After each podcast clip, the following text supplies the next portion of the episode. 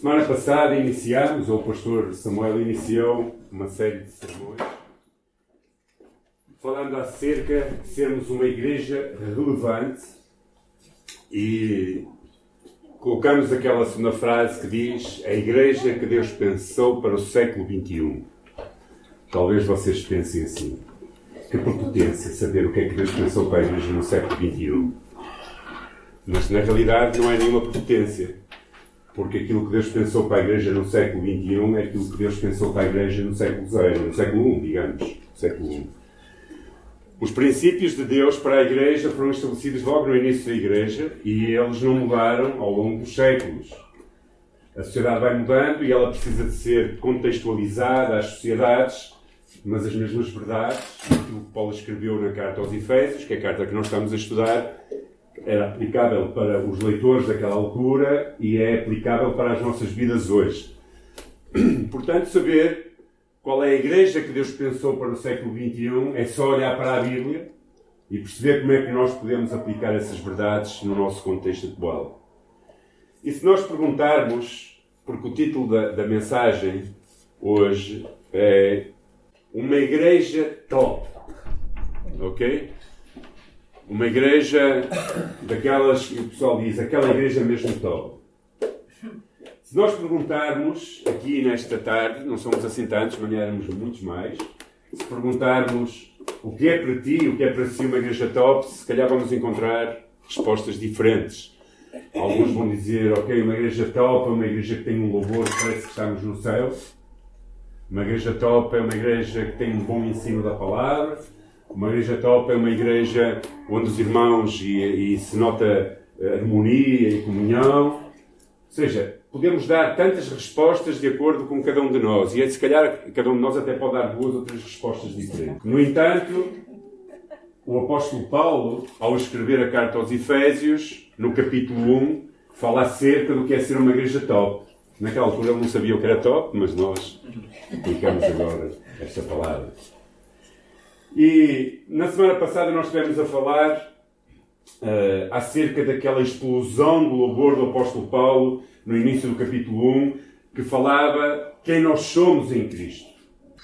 E o, o pastor Samuel pregou, e eu sei que pregou isto, disse que, em primeiro lugar, nós somos abençoados de Deus. Depois ele falou que nós somos escolhidos de Deus para sermos santos e sem mancha. Falou que nós somos adotados como filhos para o seu louvor.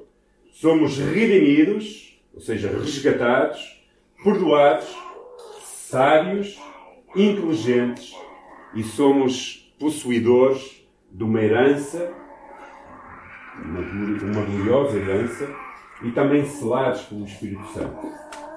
E, na realidade, o que Paulo estava a falar, naquele capítulo 1, nos primeiros versículos, até ao versículo 14, o que, o que nós vimos a semana passada foi Deus, na sua totalidade, a fazer digamos, com que isto acontecesse. Nós vimos que o Pai, dizia Paulo, nos escolheu desde antes da fundação do mundo. Jesus Cristo executa o seu plano vindo ao mundo, morrendo por nós, e o Espírito Santo no final nos cela com a sua presença, não é? Dizendo: Estes são meus. Então a Trindade envolvida no nosso chamado, na nossa chamada para ser filhos de Deus. E a partir dessa revelação, até ao versículo 14, agora do versículo 15 em diante, Paulo deixa de enfatizar o singular, o que nós pessoalmente somos, para falar do que nós somos como igreja. Daquilo que é a igreja. Enfatizar o corpo de Cristo. E eu, esta tarde estava a pensar neste nome. Para haver uma igreja top, é preciso cristãos top, ok? Se nós não formos top, a nossa igreja nunca vai ser.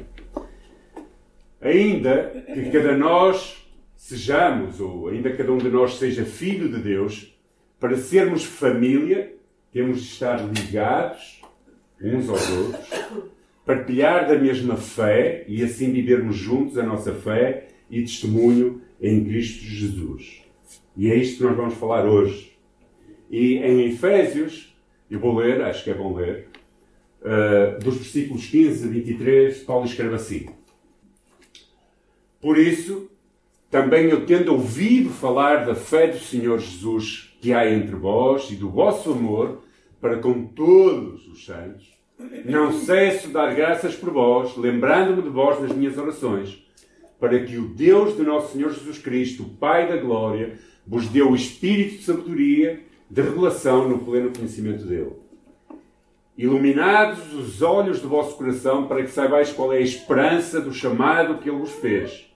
Quais são as riquezas da glória da sua herança nos santos? E qual é a suprema grandeza do seu poder para convosco, ou para conosco, os que cremos, segundo a atuação da força do seu poder, que atuou em Cristo, ressuscitando dentre os mortos e fazendo sentar-se à sua direita nos céus. Muito acima de todo o principado, autoridade, poder, domínio e de todo o nome que possa ser pronunciado, não só nesta era, mas também na vindoura. Também sujeitou todas as coisas debaixo de seus pés, para que seja cabeça sobre todas as coisas. E deu à Igreja, que é seu corpo, a plenitude daquele que preenche tudo em todas as coisas. Amém. Amém. Oremos. Senhor, gratos somos pela tua palavra e porque ela chegou até nós, Senhor. Sim, nós podemos lê-la na nossa língua, nós podemos compreendê-la e ela tem tanto, tanto para nos ensinar, Senhor. Ajuda-nos nesta tarde a ouvir a tua palavra, a meditar e a aplicar aos nossos corações.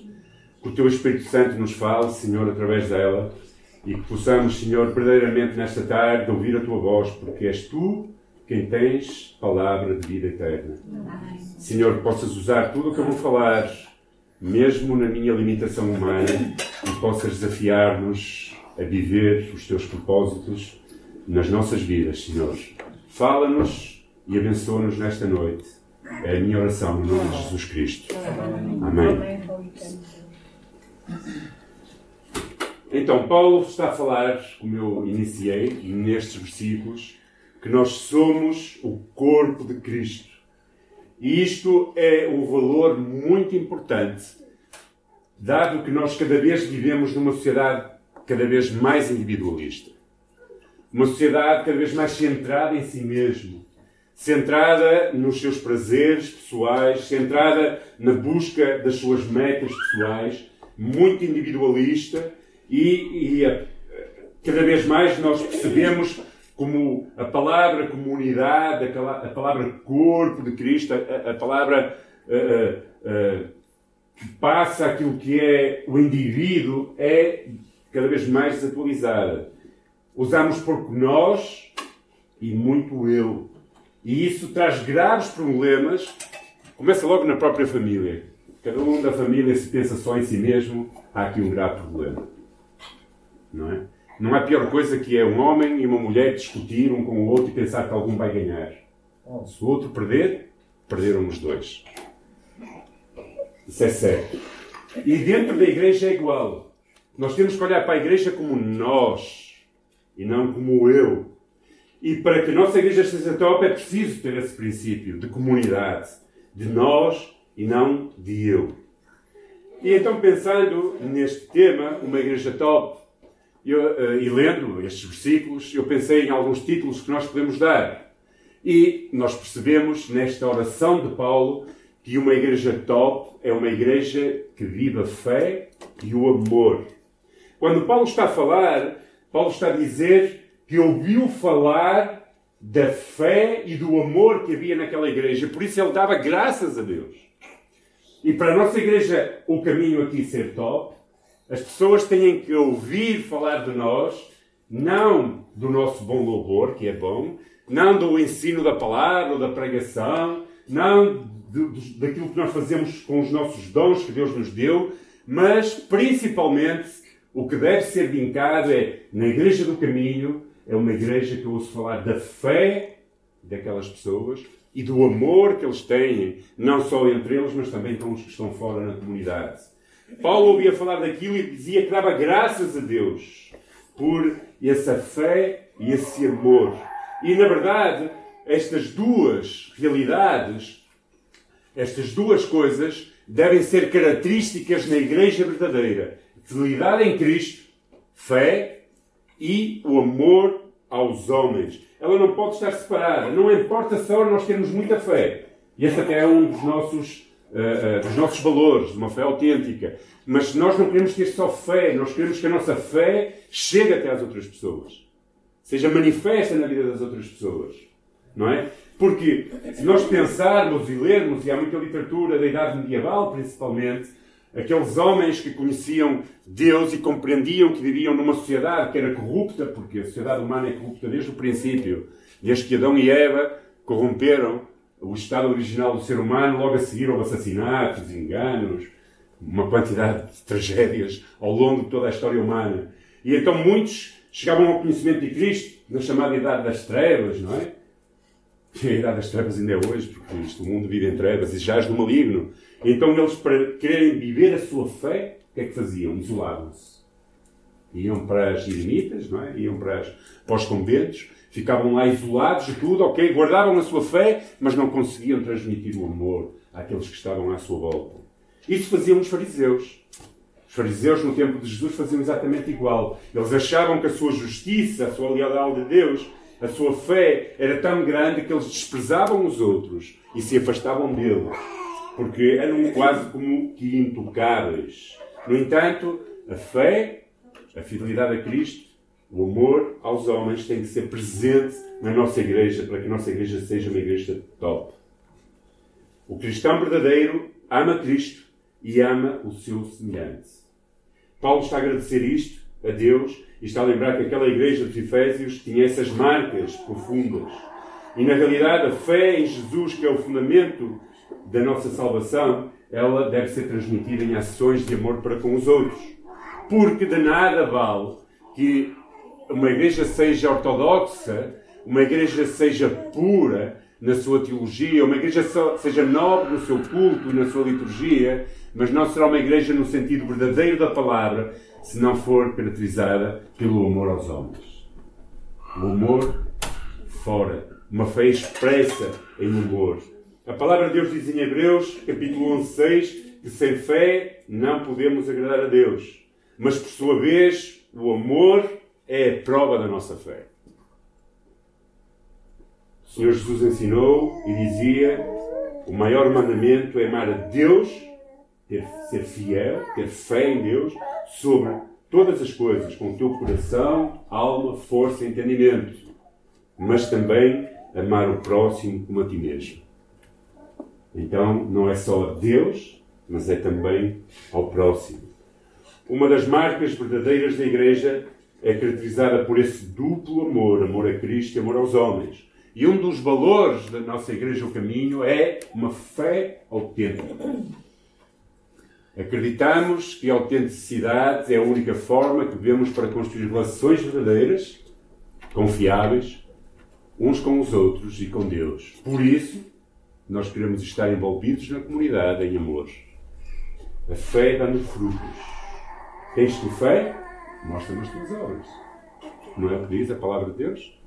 Então, uma igreja top é uma fé, é uma igreja que tem fé em Deus, uma fé inabalável, mas também é, é uma igreja que tem amor nas suas relações uns com os outros dentro e que abraça o mundo à sua volta em amor também. Segunda coisa que nós vemos nestes versículos: uma igreja top ora pelas coisas que são excelentes.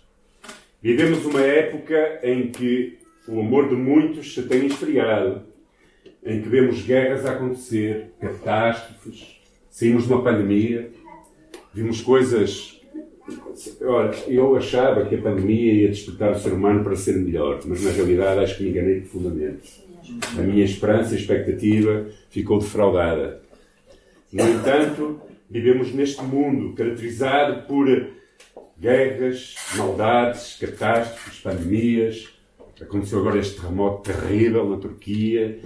Temos tudo o que está a acontecer uh, neste, na Síria com a guerra, na Ucrânia com a guerra e noutros países em África que nós nem ouvimos falar, onde há guerras terríveis, nós vemos que a sociedade e a filosofia da sociedade é cada vez mais uh, fugir da moralidade cristã.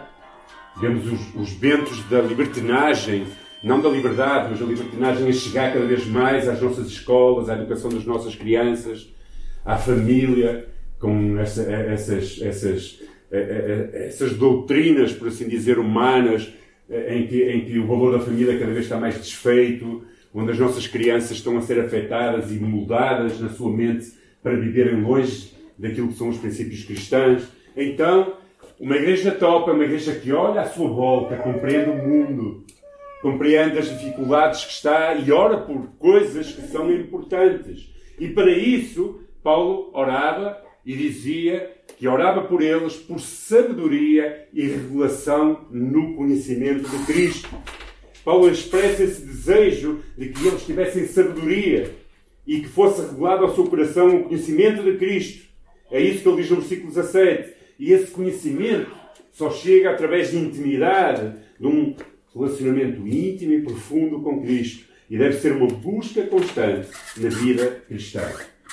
À medida que nós procuramos Cristo e conhecemos mais sobre Cristo, nós conseguimos compreendê-lo melhor, conseguimos ler melhor o mundo à nossa volta, conseguimos assimilar os seus ensinos com mais profundidade. E para isso, nós precisamos orar. Senhor, ensina-nos a ler o tempo. Ensina-nos a ver a sociedade. Ensina-nos a conseguir perceber como é que nós podemos escolher para viver de uma forma que te glorifique. Porque para isso é preciso revelação de Deus e sabedoria. Este a semana passada ouviu falar essa palavra sabedoria que os, os Efésios deveriam procurá-la, não é? E que é acessível a todos. Tiago diz: quem tem falta de sabedoria, ora ao Senhor e Ele a derramará sem medida.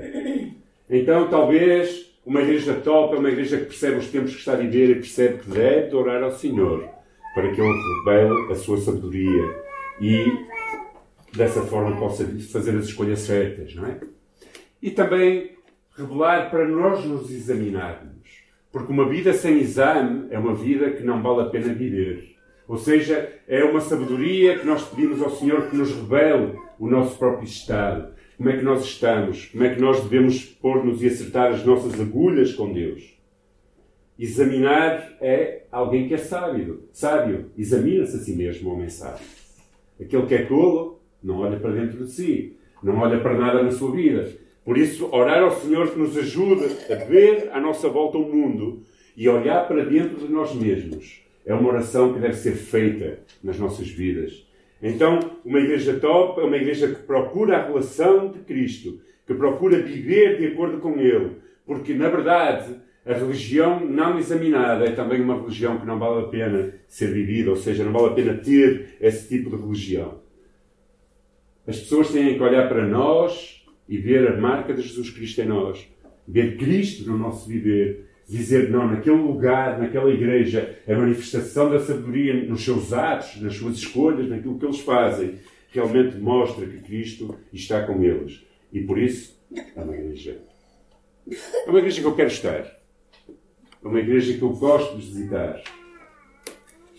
A importância da sabedoria e a revelação para a vida cristã é grande. É um grande desafio, pois vivemos tempos em que muita gente quer dar respostas rápidas a tudo. Ok? Às vezes nos dilemas da vida, nas escolhas que têm que ser feitas, no autoexame que precisa ser feito, nós queremos pôr pensos rápidos. É quase como alguém que tem uma dor. E se a pessoa tem uma dor e a dor permanece durante muito tempo, se ela só tomar analgésicos, ela está a esconder a dor, mas não está a resolver o problema.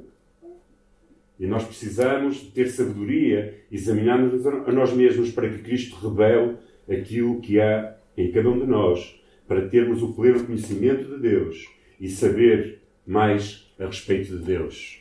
Conhecer Deus é muito mais do que saber coisas a respeito de Deus.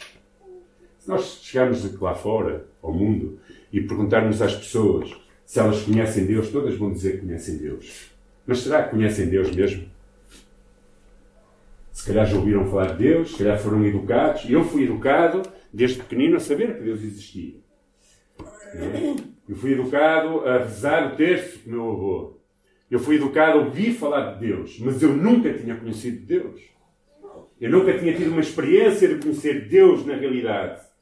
Então, conhecer Deus é muito mais do que saber coisas acerca de Deus. Conhecer Deus é ter um relacionamento com Ele que traz uma transformação na nossa vida e leva-nos a experimentar o amor e chamado de Deus e os seus propósitos para a nossa vida. Conhecer Deus é saber quem Ele é, é a maior aventura que nós podemos ter na nossa vida. Sabe? Quem conhece Deus, quem tem a experiência de conhecê-lo pessoalmente e de ter uma relação de intimidade com Ele, está a viver a maior aventura, a aventura e o maior propósito que Deus tem para a nossa vida. Talvez a gente pense que subir o Everest é a maior aventura que podemos ter, ou fazer uma escalada, fazer coisas, não é? Saltar de um avião, qualquer coisa. Mas isso não é a maior aventura. A maior aventura é conhecer Deus e viver a experiência de um relacionamento com Ele para as nossas vidas. Nós somos filhos de Deus. Porque se não somos filhos de Deus, que era aquilo que Paulo dizia no, no início do capítulo, nós não vivemos esta experiência. Eu espero que todos que estamos aqui sejamos filhos de Deus. Porque se não somos filhos de Deus, aquilo que nós estamos a ouvir soa um pouco chinês. Aquilo que nós estamos a ouvir só é conseguido, só, só se consegue compreender quando nós temos esta relação de intimidade com Deus e essa revelação que Deus dá àqueles que são seus filhos. Esta manhã eu fiz isto e vou fazer a mesma coisa esta tarde. Se tu não tens a certeza que és filho de Deus, eu quero orar por ti agora mesmo. Aí onde tu estás, eu não quero que venhas aqui, não quero que te manifestes. Se tu tens alguma dúvida de que tu és um filho de Deus, de que Deus está a morar no teu coração, de que Deus habita em ti, de que tu um dia reconheceste que estavas perdido sem Ele, que estavas sem esperança, que não havia solução para o teu problema do pecado. E tu te encontraste com Jesus Cristo e disseste: Senhor, eu preciso que tu mudes a minha vida. Se tu nunca fizeste isto, eu vou nesta tarde. Aí onde estás, fecha os teus olhos e com o teu coração ou com os teus lábios, como tu quiseres, faz esta oração. Senhor, eu não tenho certeza se sou, se sou teu filho, Senhor. Eu já ouvi falar de ti, eu sei muitas coisas de ti, mas eu ainda não experimentei esta relação de intimidade contigo que muda o meu interior. Senhor, nesta tarde eu quero confessar que preciso de ti. Quero confessar que estou perdido sem ti. Quero confessar que sou pecador. Quero confessar que não sinto esperança no meu coração. Eu quero confessar que a minha vida não tem feito sentido. E quero, Senhor, que tu me perdoes os meus pecados. Quero reconhecer-te como Senhor e Salvador da minha vida. Eu te peço, Jesus, que entres no meu coração agora. Mudes, Senhor, tudo o que há dentro de mim. Que retires o meu pecado. Que limpes o meu coração. E que possas fazer morada em mim. Que o teu Espírito possa habitar em mim, Senhor. Trazendo uma certeza de que sou teu filho e de que sou salvo por ti, Senhor Jesus. Obrigado, Senhor, porque tu morrestes pelos meus pecados. Não porque eu mereça, mas tu me amaste e tu morrestes por mim. Senhor, vem habitar no meu coração e transforma-me e torna-me teu filho. No nome de Jesus Cristo e para a tua glória. Amém. Se tu fizeste esta oração pela primeira vez, graças a Deus. Se quiseres saber mais, fala comigo no fim. Nós podemos conversar um pouco acerca disto. Paulo orava para que eles conhecessem a revelação de Deus. E isto só pode ser conhecido quando nós somos filhos de Deus, porque isso está oculto àqueles que não são ainda filhos de Deus. Terceiro e último, uma igreja top é uma igreja que vive à luz das bênçãos da sua posição em Cristo. Esta parte só faz sentido se nós somos filhos de Deus. Porque a nossa posição em Cristo só é conseguida através dos méritos de Jesus e quando nós nos tornamos seus filhos. Há muita confusão entre ser criatura de Deus e filho de Deus. Todos somos criatura e criação de Deus. Mas só somos filhos de Deus quando nós reconhecemos que Cristo morreu pelos nossos pecados e o convidamos a viver dentro de nós. A partir daí, nós temos uma posição em Cristo que traz bênçãos à nossa vida. E a primeira bênção que traz é a esperança na nossa chamada. há uma esperança, a nossa vida muda. A partir do momento em que nós nos transformamos, filhos de Deus, em que Deus nos, nos bem habitar no nosso coração, nos cela com o Espírito Santo, dizendo: Este é o meu filho, nós passamos a ser pessoas com uma esperança diferente. E esta esperança da nossa chamada não está tão focada, ainda que também faça parte daquilo que nós vamos fazer, porque Deus nos vai chamar a ser parte do corpo, com os dons que Ele nos dá, mas sim na esperança da nossa chamada a ser filhos de Deus. Porque isso é o maior que pode haver na nossa vida. Nós sabermos que o nosso nome está escrito no livro da vida. É muito mais do que aquilo que nós podemos fazer, ainda que seja importante o que nós fazemos. Quando o Senhor enviou os 70, eles foram por lá fora, pregaram o Evangelho, chegaram alegres até Jesus e diziam: Senhor, nós expulsamos demónios, nós curamos enfermos, nós fizemos muitas coisas. E Jesus diz: Alegrai-vos, não porque fizestes, mas porque o vosso nome está escrito no livro da vida. E quando o nosso nome está escrito no, no, no livro da vida, ninguém mais o poderá apagar. E isso traz esperança à nossa vida. Isso mudou a, a minha vida e a minha compreensão. Quando eu percebi que aquilo que Deus me dava em Cristo Jesus ninguém podia roubar. A esperança que nós temos na nossa chamada em Cristo é a esperança de quem nasce de novo, uma consciência, uma consciência da certeza da salvação, de vivermos uma comunhão íntima com Deus, de termos um propósito e um significado para a nossa vida.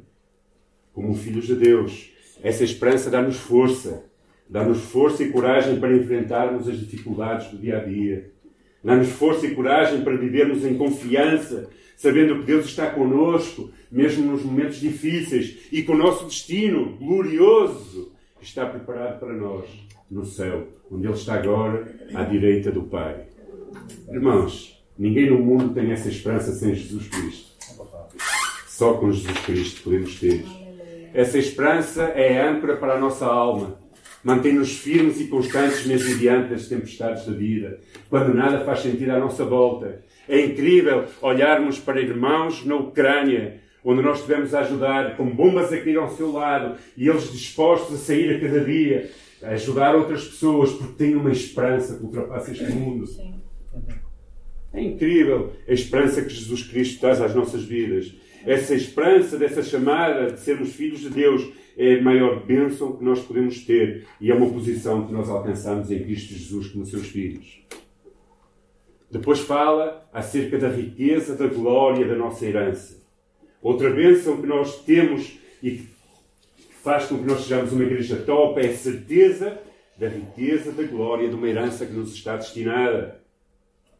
Paulo dizia que orava aos Efésios para que os olhos do seu coração, não os olhos daqui, porque os olhos daqui só conseguem ver o que é terrenal, mas os olhos do nosso coração conseguem ver aquilo que está escondido do natural. Ele dizia: Oro para que os olhos do vosso coração sejam iluminados, a fim de que possam compreender essa esperança e essa vocação e a riqueza da glória da sua herança nos santos. Nós temos uma riqueza uma glória, uma herança incorruptível, uma herança que inclui a nossa vida eterna, uma herança que inclui a nossa comunhão com Deus como filhos, que inclui a nossa santificação, ou seja, sermos separados deste mundo para viver com Ele e para Ele, que inclui a participação com os nossos dons no reino, agora aqui na terra, porque o reino de Deus já chegou à terra. Jesus Cristo disse vinha estabelecer o reino na terra e nós temos uma participação também nela e, por fim, na glorificação dos nossos corpos. Esta esperança é incomparável em valor e superior a todas as riquezas terrenas que podemos adquirir aqui na Terra. O apóstolo Paulo dizia: Maldito aquele, maldito o homem que espera em Deus apenas para esta vida.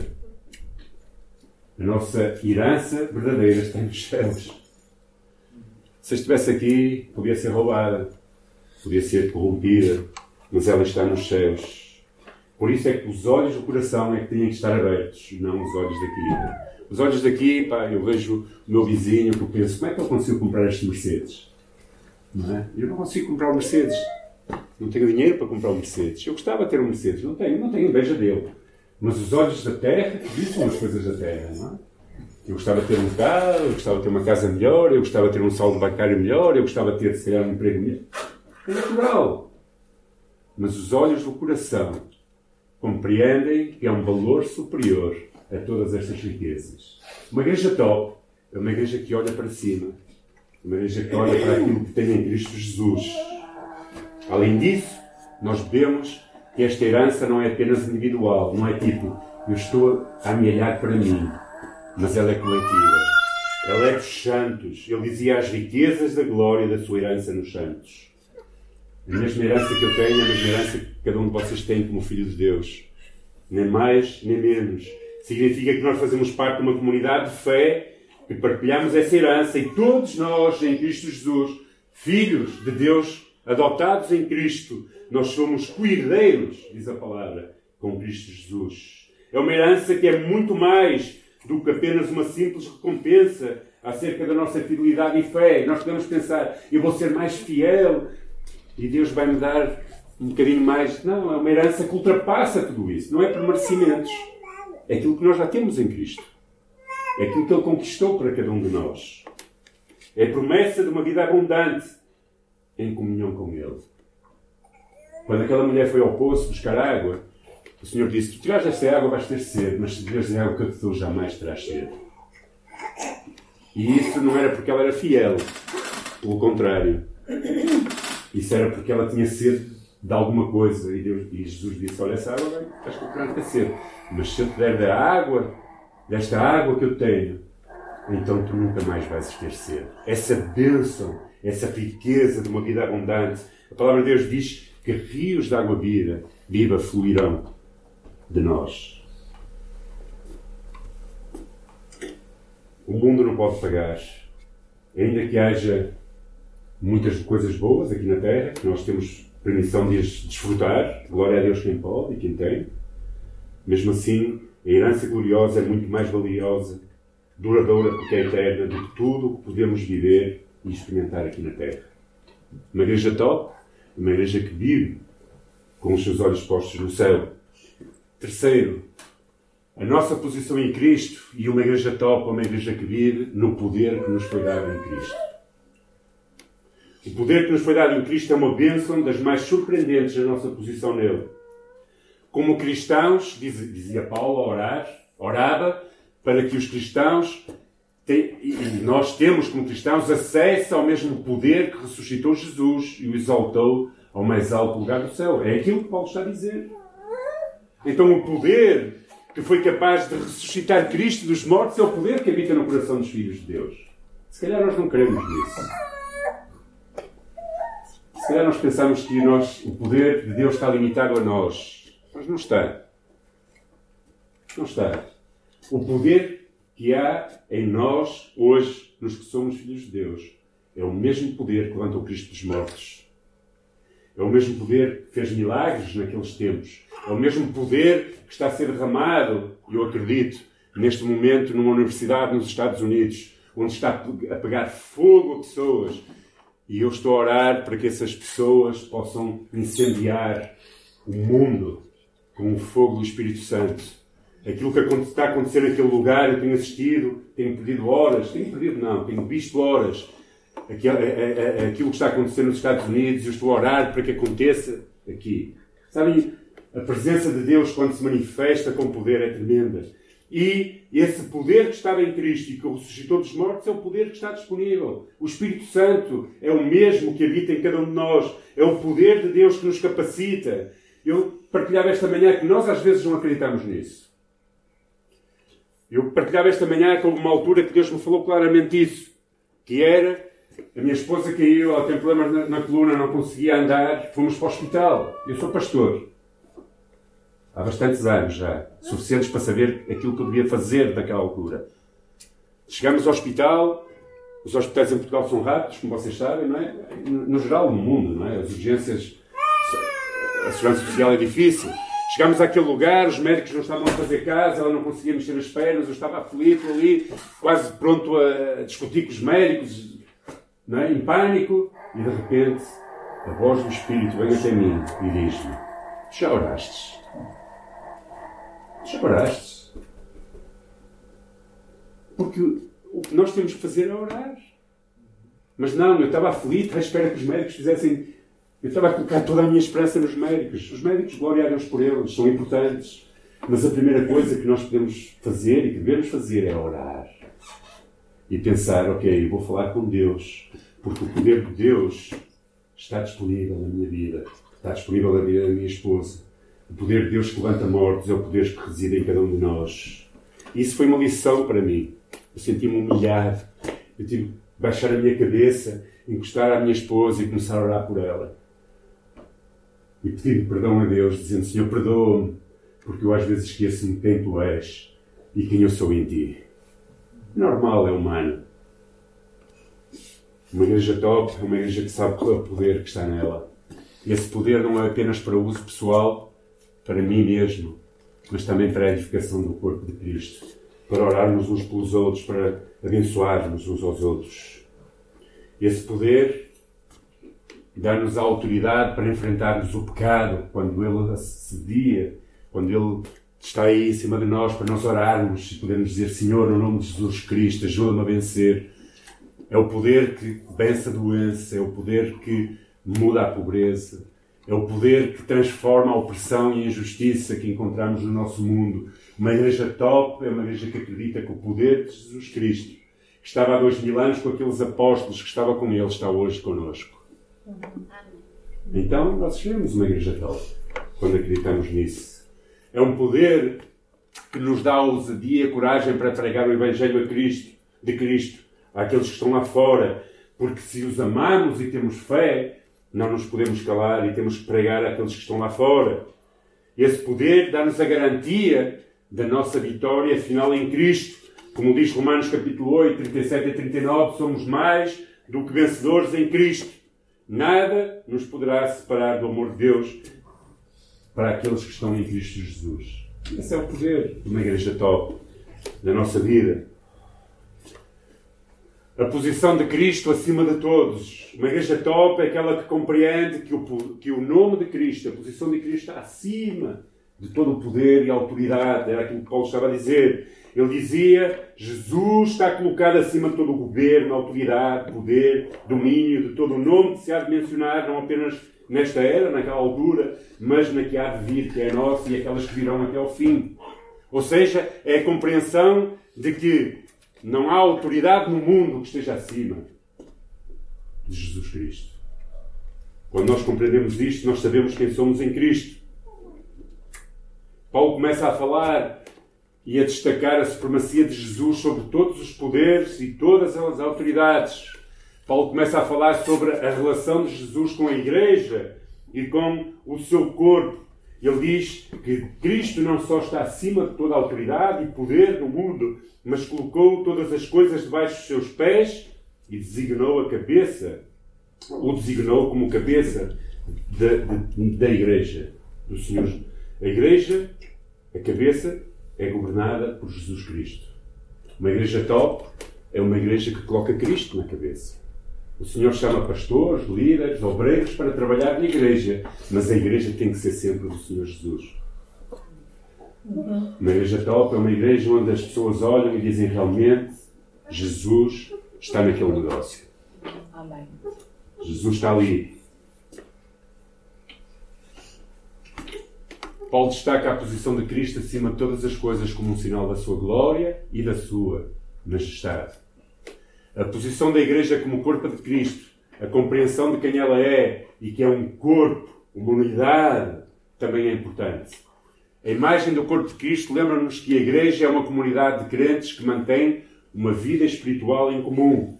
Eu dizia esta manhã, este avivamento, não sei quantos ouviram falar que está a haver um avivamento nos Estados Unidos. Osbury, não é? Ou algo assim. Eu sou muito mal no inglês, não tenho dom de línguas. Tenho dificuldade no inglês. Tenho a língua muito travada. Foi preciso cortar uma trave quando eu era criança. Acho que nunca mais consegui falar direito. Eu já tenho dificuldade em falar português quanto mais inglês. No entanto, aquilo que está a ver lá é muito tremendo. Eu tenho estado a acompanhar, eu tenho estado a olhar e tenho estado a ver como é que aquilo começou. E aquilo começou num encontro de estudantes, numa capela, onde um pregador que ninguém sabe quem ele é, pregou uma mensagem simples. Simples. O poder de Deus começou-se a manifestar naquele lugar E então um estudante levantou-se, depois do pastor ter pregado, levantou-se e foi à frente e começou a confessar os seus pecados. E de repente começou a vir outro, e outro, e outro. E começou uma manifestação do Espírito que começou no dia 8 de fevereiro e as pessoas continuam a ir àquele lugar, orar, confessar os seus pecados. Pode haver já muita coisa, não, não, não vou fazer aqui uma análise teológica daquilo. O que eu sei é que há pessoas que estão a quebrantar, a conhecer o Senhor, há pessoas que estão a, a, a, novamente a, reconfirmar a sua fé. Aleluia! Isso aconteceu no corpo. Dificilmente isso acontece sozinhos. Uhum. Já tive experiências boas com o Senhor sozinhas, mas isso não foi capaz de, de, de inflamar outros à minha volta. Então, a maneira como Deus se move no corpo, nós somos uma comunidade de crentes que temos uma vida espiritual em comum e isso é muito importante. A imagem do corpo de Cristo também destaca a importância da união, da unidade que nós temos, esta, esta união a Cristo e em Cristo. E a imagem do corpo de Cristo destaca a responsabilidade da Igreja em representar Cristo no mundo. Jesus Cristo é um instrumento de Deus por meio de quem os elementos discordantes quando há discórdias na igreja, porque na igreja também há discórdias. Às vezes. Mas nós olhamos para Cristo e encontramos a unidade. Porque em Cristo somos um. Muitos membros, mas um em Cristo. Ele é aquilo que nos une. Uns podem ser do Brasil, dos Estados Unidos. Aleluia, Aleluia glória a Deus. Né? Uns podem ser do interior de Portugal. Uns... Não importa a nação, a raça, a cor, a etnia, não importa. A unidade encontramos na Igreja é por Cristo que nos faz ser um. E a Igreja é o instrumento de Cristo mediante o qual essa unidade pode ser realizada. Cristo a cabeça e a Igreja é o corpo. Não vai estar uma, uma mão a dizer que não quer fazer a mão e o pé a dizer que não quer fazer o pé. O corpo, se estiver a funcionar com saúde, ele funciona na plenitude. Cristo nos une num só corpo e a Igreja é chamada nos nossos dias, tal como no início, a ser literalmente a mão para realizar a obra de Cristo, os pés para realizar os seus pecados e a voz para anunciar as suas palavras. A igreja do século XXI deve ser isto. Uma igreja top é uma igreja que faz estas coisas nos nossos dias. É uma igreja que, na sua fidelidade e amor, é a mão de Cristo, estendendo a mão àqueles que estão a precisar. É os pés que vão realizar aquilo que o Senhor manda, comissionando-nos. E é a voz que anuncia as boas novas para um mundo sem esperança. Termino com uma lenda que se fala e que se contava quando Jesus, depois de ter uh, morrido e ressuscitado, esteve aqueles dias com os apóstolos e depois ascendeu aos céus, conforme está escrito na palavra de Deus. E quando chegou aos céus, estava lá Gabriel. E Gabriel começou a falar com Jesus. Isto é só uma lenda, está bem? Eu não estava lá, não sei se isto aconteceu, mas é para nós pensarmos um bocado, para finalizarmos o nosso sermão. Então está lá Gabriel com Jesus, Jesus levava a marca da crucificação, as suas costas, não é? as marcas de ter sido lapidado, Aliás, Jesus, quando ressuscitou, mandou Tomé colocar a mão no seu costado. Portanto, as marcas, e eu, eu acho que quando chegar lá ao céu, terei que beijar muitos pés de Jesus e as suas mãos, e tudo nele, porque ele sofreu muito por mim. Então Gabriel está a falar e está a dizer: Senhor, tens essas marcas todas de sofrimento na cruz e sofreste terrivelmente lá embaixo entre os homens. E, e como é que foi muito sofrimento. Jesus disse: Realmente foi, sofri muito. E ele diz: E agora?